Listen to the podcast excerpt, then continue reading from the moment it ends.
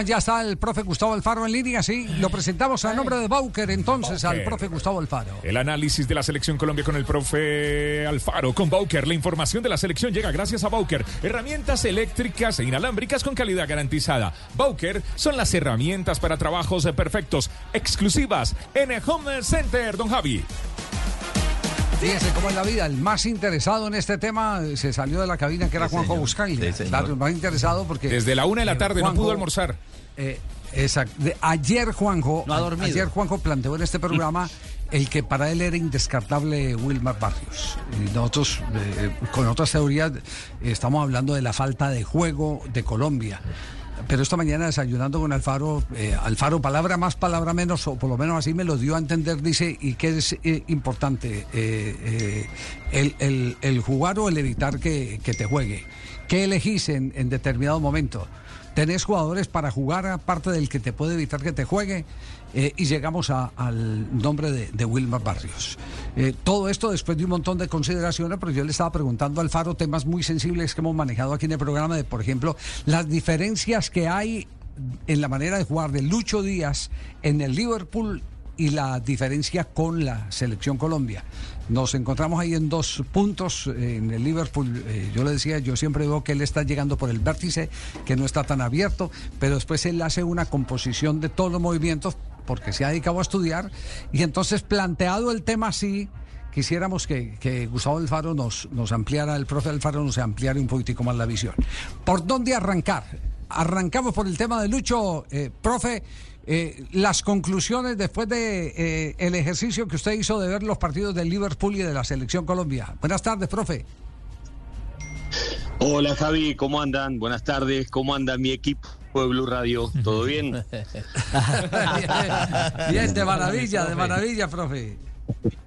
Bueno, bueno, todo bien. Bueno, la verdad, Javi, sí, obviamente que, que uno se pone a analizar y trata de, ver las facetas, los perfiles, porque más que nada, cuando uno está, eh, esto lo digo con, con, el hecho de mi última experiencia, haberlo vivido como entrenador de selección, eh, uno trata de, de buscar a los jugadores que, mejor estén rindiendo y fundamentalmente a los que tienen la capacidad de, hacer algo diferente y cuando rinden bien en sus equipos tratar de, traspolarlos a, a, ese rendimiento a la selección nacional. No es sencillo porque detrás del rendimiento de un equipo grande hay, hay un montón de figuras, un montón de conceptos, habitualidad, tiempo de trabajo, un montón de cuestiones que no es fácil hacerlas o implementarlas en el poco tiempo que se tiene en el trabajo de selección nacional. Pero sí de pronto hay que algunas cosas que pueden ser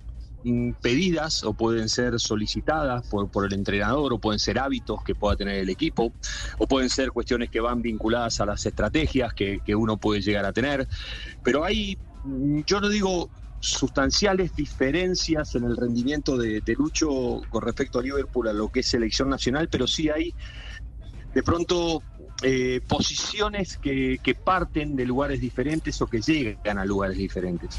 Cuando uno de pronto lo ve en Liverpool, él ve que parte de, una posición, de una estructura bastante similar, en un, en un 4-3-3, en una posición de extremo por izquierda, donde él juega muy adelantado, donde, donde él juega bien pasado, casi a la altura de, de, Darwin Núñez y, en una posición de línea que, comparte con Salah en el sector derecho. Y él parte de una posición referencial, si uno quisiera más o menos dibujarlo para ubicarse geográficamente en una cancha, en posiciones de ángulo de área grande, en el sector izquierdo.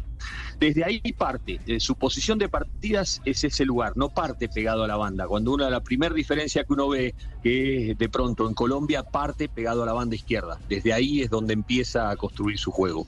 Pero no quiere decir que partiendo de una posición como está en, el ángulo, la, la zona de referencia, ángulo de área grande, sea una posición que él permanezca en ese lugar. Porque de pronto, si el juego viene por el sector izquierdo, él sí le da amplitud al ataque tirándose a la banda izquierda para perfilarse para atacar para dentro del área. Pero como también tiene una, una concepción de juego, de, movilidad y de pivoteo de, Darwin Núñez en venir a asociarse a las posiciones de, generación de juego, él ocupa esos espacios vacíos que deja Darwin Núñez con diagonales muy rápidas. Después otra cosa que, le veo también es un entendimiento en sintonía muy, muy fina con Salah.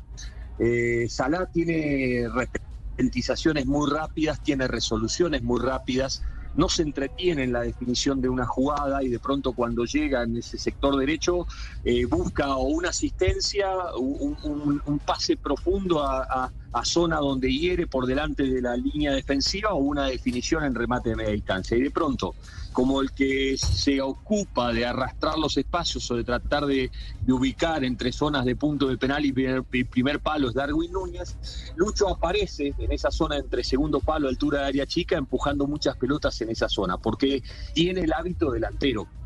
Arranca como extremo, pero tiene la, si se quiere, entre comillas, obligatoriedad de llegar como un punta central a la zona de definición. Por eso le ha permitido... Profe Alfaro, perdone, profe, perdone, perdone que le interrumpa. Eh, eh, eh, eso tiene que ver mucho con el lugar desde donde él arranca, es decir, en Colombia arranca desde la raya. Exactamente, entonces, entonces por eso tiene tanta cercanía con el gol en el Liverpool. Exacto, porque queda más lejos de la zona de definición.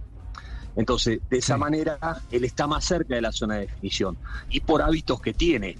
Después, la otra, otra cosa que, que tiene es que él busca mucho a zona media. Cuando Liverpool gesta juego sobre el sector derecho de su salida, lateral derecho, central derecho, él viene a una posición a ganar a las espaldas de los volantes centrales y recibe pelotas entre líneas. Y de ahí repentiza, toca y va y va hacia la resolución de la jugada. Cosa de que es muy difícil verlo en Colombia en esa posición detrás de la espalda de los volantes centrales. Él como que espera en esa posición. Después otra cosa que tiene también es que Liverpool, por su concepción de juego, tiene un montaje distinto de juego. Él necesita el pasaje permanente de un lateral a sus espaldas y de esa manera la amplitud la termina dando el lateral y él le queda con el perfil para adentro toda la cancha como para encarar y para poder resolver. Y sí tiene resoluciones más rápidas en, Liverpool que lo que tiene en en la selección Colombia. Él juega uno o dos toques, tal vez eso puede ser lo que demanda el fútbol inglés, es un fútbol de mucha dinámica, de mucha ida y vuelta, de bloques cortos, entonces no hay mucha, no, no, uno no se entretiene demasiado con el balón en la mitad de la cancha, entonces de esta manera tiene un, toque mucho más rápido y mucho de mayor fluidez. Es muy raro que intente gambetas, intenta gambetas en zonas de definición. Yo acá veo mucha tendencia de, de Lucho a querer siempre iniciar con gambeta. Por eso me parece que es un jugador que necesita socios alrededor. Me parece que una de las primeras cosas para tratar de recrear cuál es su verdadero rendimiento, para sacarle su mayor potencial, es ponerle socios de buen pie alrededor. Tener un lateral que le pueda pasar en profundidad para darle amplitud y que le encuentre a veces en un toque esa facilidad como para poder después llegar a zonas de definición.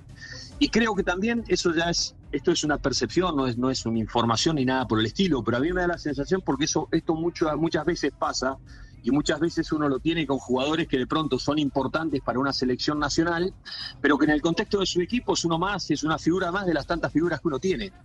Y acá yo veo como que Lucho sabe se tiene la necesidad o él se carga de mucha responsabilidad de decir, bueno, yo tengo que ser el que lleve adelante esta selección y tiene que ser el que marque la diferencia en esta selección. Y a veces asume responsabilidades que me parece que le terminan sacando ese, brillo o esa pulcritud que sí la tiene el Liverpool. Y creo que esto es una cuestión, esto es una percepción, o sea, no, no puedo asegurar que sea así, pero es lo que uno viene, por, los, por lo que uno puede observar, por los hábitos que le ve al jugador adentro de la cancha.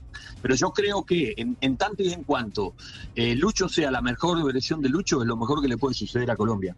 Entonces ahí a veces nosotros los entrenadores, el desafío es, si bien no tenemos los mismos jugadores, porque me he cansado de, escuchar en Argentina que querían hacer un equipo como el Barcelona cuando tenía Xavi Hernández, a Iniesta, Messi y todo lo demás, pero nunca Argentina tuvo un Xavi Hernández ni un Iniesta. Entonces era muy difícil recrear eso. Eh, entonces yo lo que creo es que partir un equipo que contenga Lucho Díaz, pero donde Lucho Díaz eh, de pronto brinde su mayor versión como la brinda el Liverpool. Esas son las pequeñas diferencias que, yo le veo entre lo que es su rendimiento de Liverpool desde el punto del partido, desde donde nace, cómo gesta, cómo termina, los socios que tiene, a diferencia que uno lo puede apreciar y lo, uno lo puede ver cuando está en la selección Colombia. Cuando está Carrascal cerca de él, él encuentra un socio de buen pie. Y de esa manera no solamente crece él, sino que crece Borré. Ahí le faltaría también el complemento del sector izquierdo que le pasa por su espalda y también el primer pase, el primer pase que quiebra el escalonamiento defensivo de un equipo, el pase que venga de un volante central, el pase que venga de un marcador central, para encontrarlo perfilado en una zona donde se vuelve intocable, que es a la espalda del volante central. Ya, interesante. Eh, eh, y más adelante eh, lo vamos a debatir aquí en la mesa entre nosotros. Pero el otro, el otro aspecto es el de la conformación del, del medio campo. Esta mañana conversando en el desayuno con el profe Gustavo Alfaro, estamos hablando de los movimientos de Darwin Núñez. la manera como Darwin se acomoda. Hace desmarques, porque él no es de diagonales largas, hace desmarques cortos y cómo va abriendo espacios que en el Liverpool lo van aprovechando sus compañeros.